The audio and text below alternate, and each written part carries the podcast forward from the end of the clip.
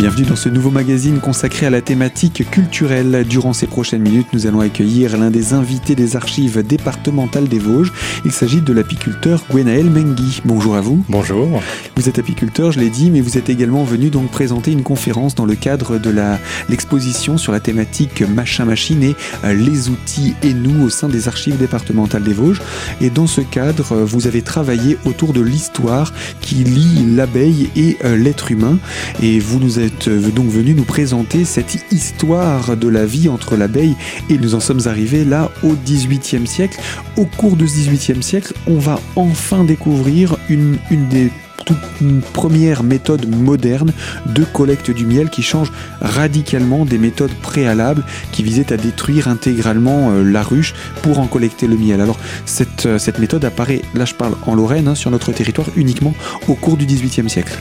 Euh, alors dans ces registres-là, quand je parle de la taille de la traversée, euh, euh, les dates c'est 1775. Donc on est, à la veille de la Révolution française.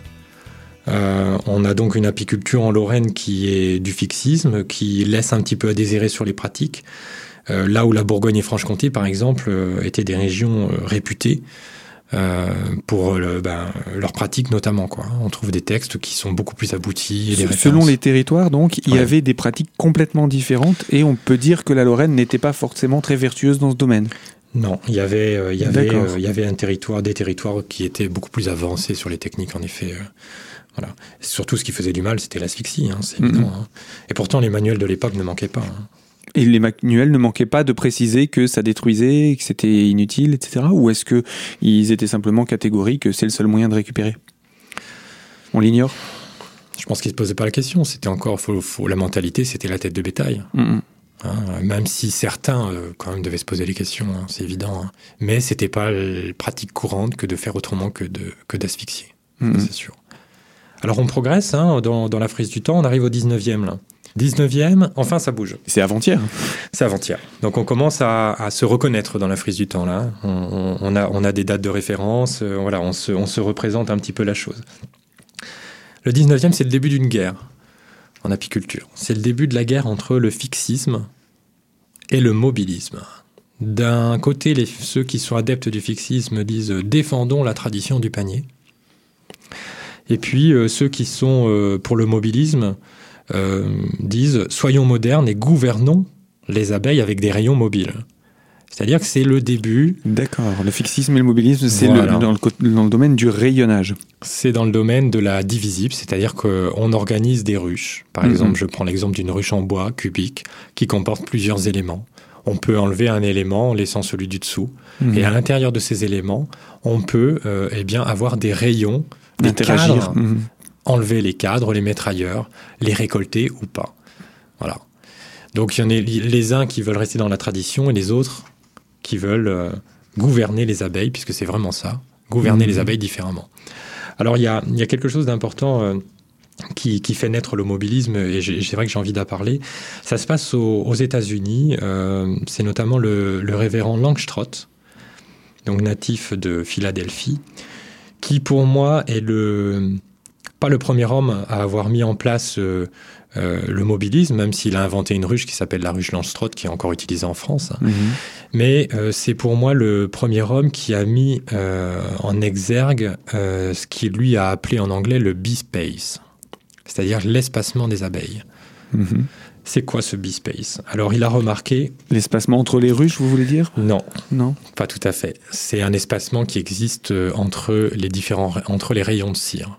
D'accord. les abeilles bâtissent pour laisser qu'il y ait la place de bâtir entre les, rayons, la place de circuler. C'est ça que vous voulez dire? C'est ça. Et là, il a été très précis puisque ces expériences ont montré qu'un espace en dessous de 6 mm, l'abeille le bouchait complètement avec de la propolis. Mhm. La propolis, c'est une euh, mixture que fabrique l'abeille à partir de la sève des arbres que l'abeille a prélevé sur euh, les pins ou sur d'autres arbres ou sur, euh, vous savez, cette poisse un petit peu collante qu'on trouve sur certains bourgeons comme le peuplier au printemps. Voilà. Donc cette propolis, elle sert à, boucher les trous, à, rénover l'intérieur. Voilà. Et donc un espace de moins de 6 mm était rebouché avec de la propolis.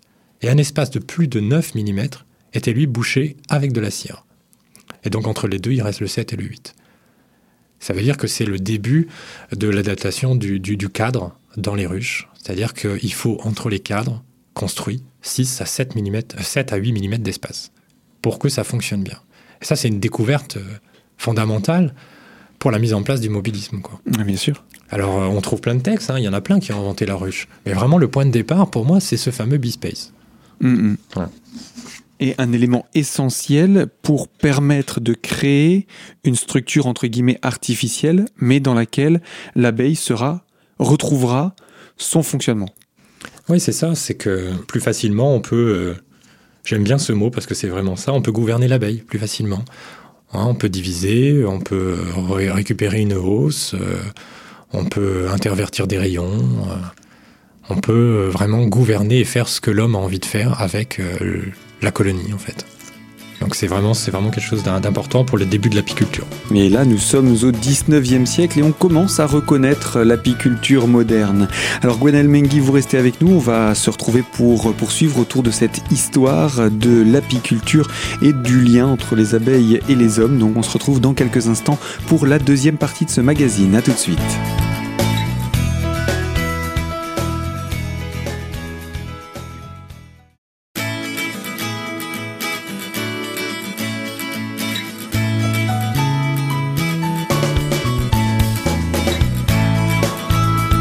Deuxième partie de notre magazine culturel consacré à la thématique des abeilles, autour de cette thématique proposée par les archives départementales des Vosges et en compagnie de Gwenaël Mengui, apiculteur.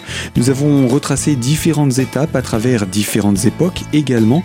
Nous en sommes arrivés au 19e siècle avec cette apiculture qui commence à ressembler à l'apiculture de nos jours, celle que nous connaissons.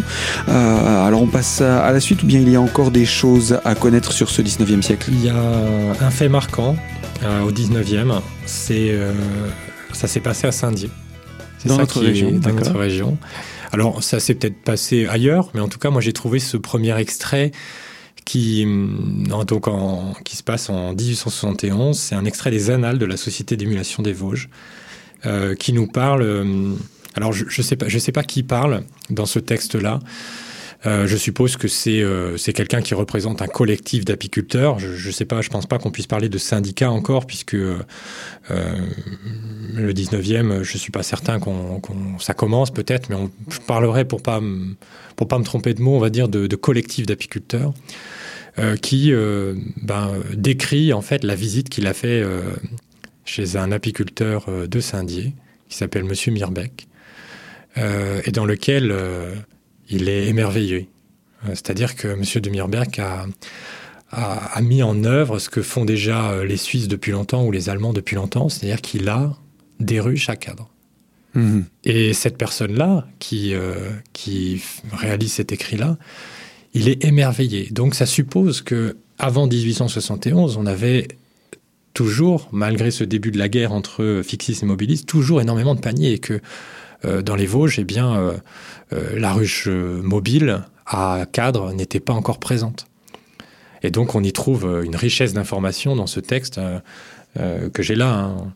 Mais c'est d'une richesse extraordinaire parce que ça nous montre que ce monsieur de Mirbeck, il, a bien en œuvre des techniques qu'il a apprises en Suisse notamment, avec des, des, cadres, etc., qu'il a un extracteur, qu'il est en mesure d'extraire le miel et de remettre les cires dans la ruche après, donc il fait une économie énorme. Euh, le mot euh, gouverner revient souvent dans ce texte. Euh, et puis, M. de Mirberg travaille avec de l'abeille italienne, de l'abeille jaune. Hmm. Donc on voit déjà à l'époque, ça nous, ça nous renseigne beaucoup parce qu'on voit déjà à l'époque l'évolution de la technique, on voit déjà... la recherche de l'espèce. Ouais, une race améliorée, une race d'abeilles améliorée. Donc c'est vraiment le début de quelque chose en 1871 autour de Saint-Dié. En France en tout cas, parce que vous disiez que ça existait déjà en Allemagne ou en Suisse. Donc ça veut dire que ce sont des technologies qui sont arrivées assez tardivement euh, chez nous.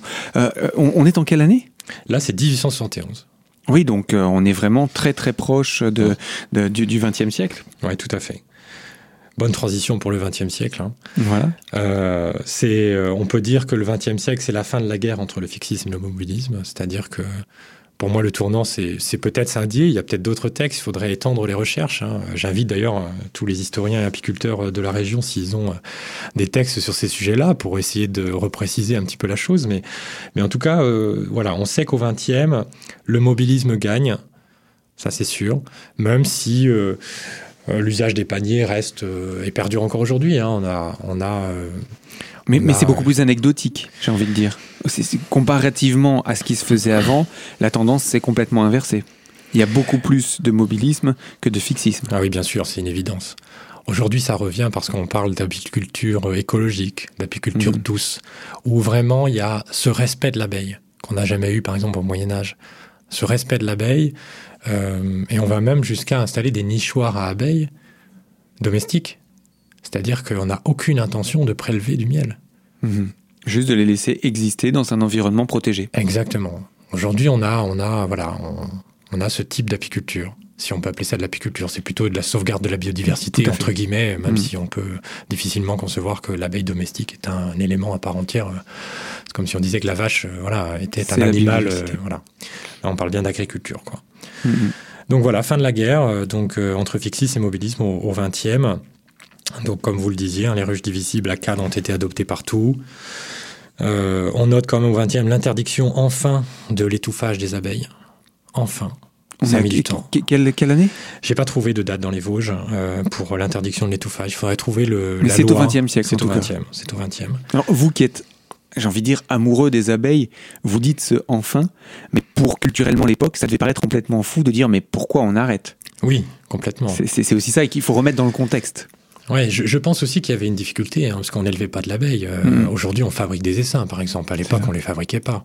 Donc je pense que quand on commence à voir la ressource diminuer, bon, j'ose espérer qu'ils se sont posés quand même un certain nombre de questions. Bon, en tout cas, voilà, chose importante, l'étouffage est arrêté. Bien sûr, le matériel se modernise, évidemment. Hein. On parle des enfumoirs euh, qui, qui, permettent d'atténuer un petit peu la communication des abeilles et leur agressivité quand on intervient.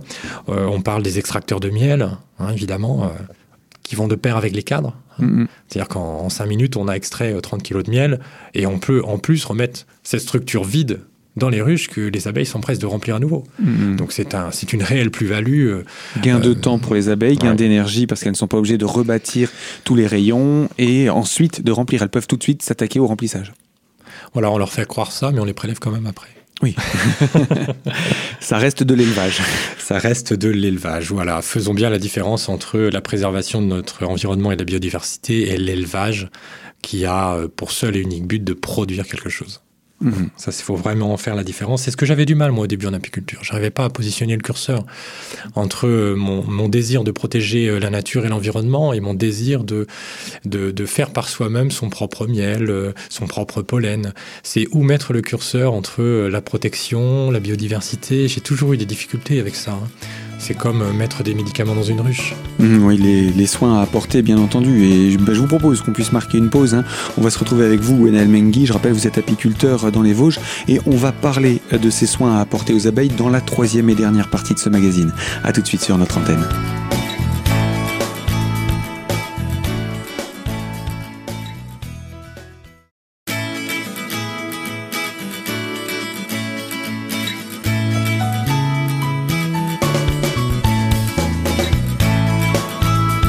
Troisième partie de ce magazine consacrée à la thématique culturelle et autour des archives départementales avec cet invité qui est Gwenaël Mengui, apiculteur, pour nous parler de l'histoire de l'apiculture et plus particulièrement de l'histoire des abeilles et des hommes. Alors nous n'en sommes pas encore arrivés à notre époque, mais euh, nous parlions des soins à apporter aux abeilles. Qu'en est-il?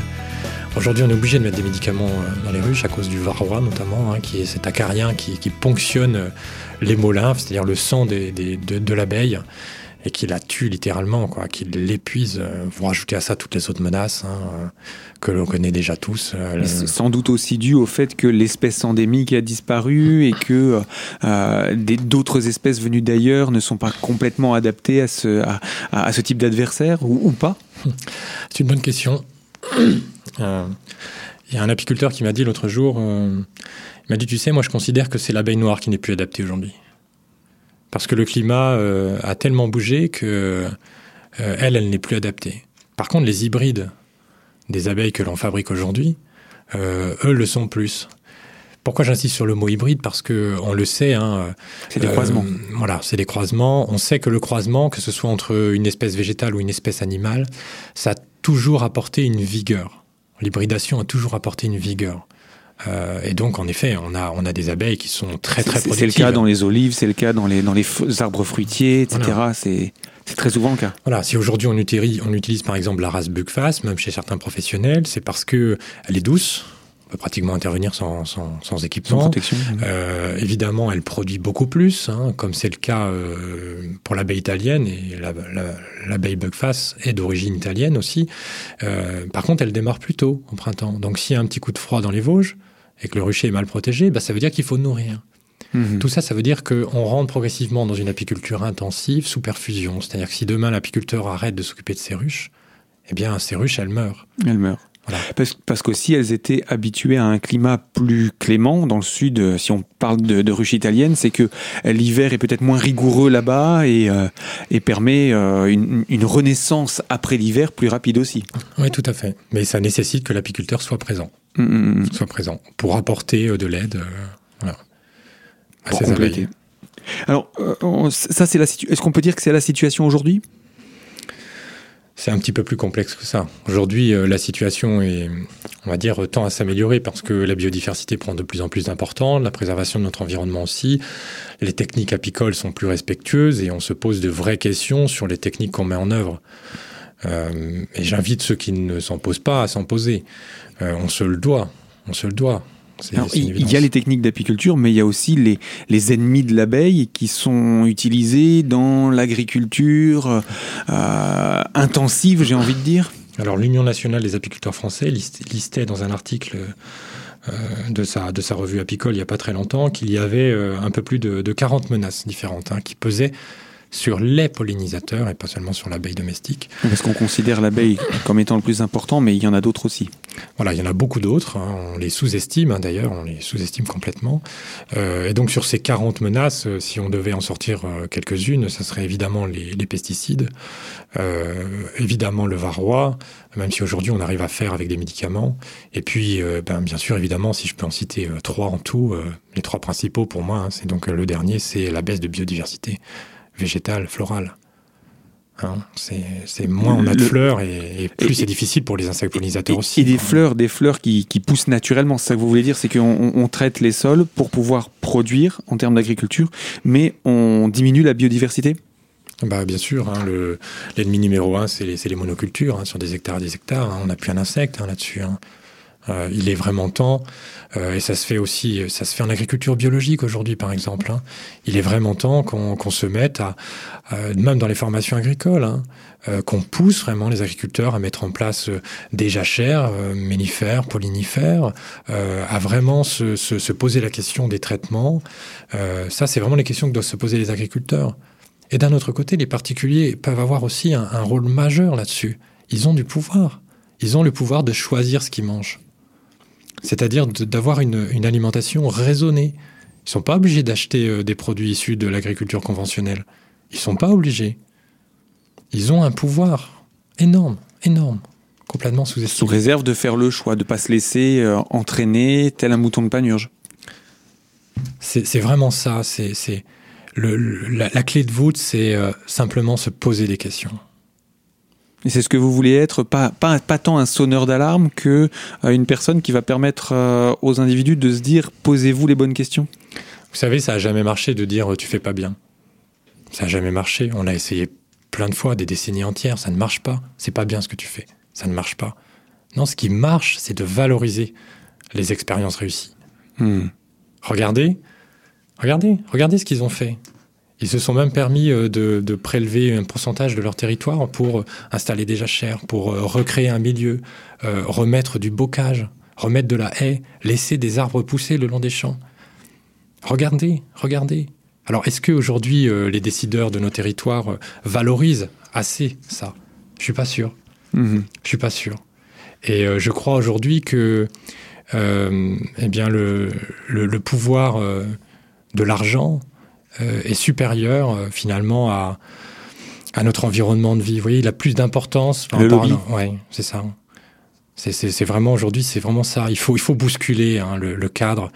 je, vais vous donner une citation, je vais pas la reprendre telle quelle, mais j'aurais bien aimé qu'elle vienne de moi, mais c'est faux, elle vient, elle vient de, de Einstein, qui disait c'est pas en faisant toujours la même chose qu'on obtient des résultats différents. Bien, je pense que ça va venir conclure euh, cette, euh, cette présentation. Euh, on a fait là une présentation surtout de l'histoire de, de, l'apiculture, je vais mettre des grosses guillemets, hein, en fait de l'histoire du lien entre les hommes et les abeilles jusqu'à aujourd'hui. il y aurait beaucoup de choses à dire dans le domaine de l'apiculture et dans le domaine de l'utilité de l'abeille. Et je pense que l'invitation est, de cette manière lancée pour vous proposer de revenir dans notre studio et aller encore plus loin dans la présentation de ces abeilles, ces insectes ô combien importants pour notre environnement. À très bientôt. Merci beaucoup. Fin de ce magazine et je vous le rappelle, il est à retrouver dès aujourd'hui en podcast sur notre site internet radiocristal.org dans la rubrique podcast. Et quant à moi, je vous dis à très bientôt sur cette même antenne pour évoquer ensemble une toute nouvelle thématique.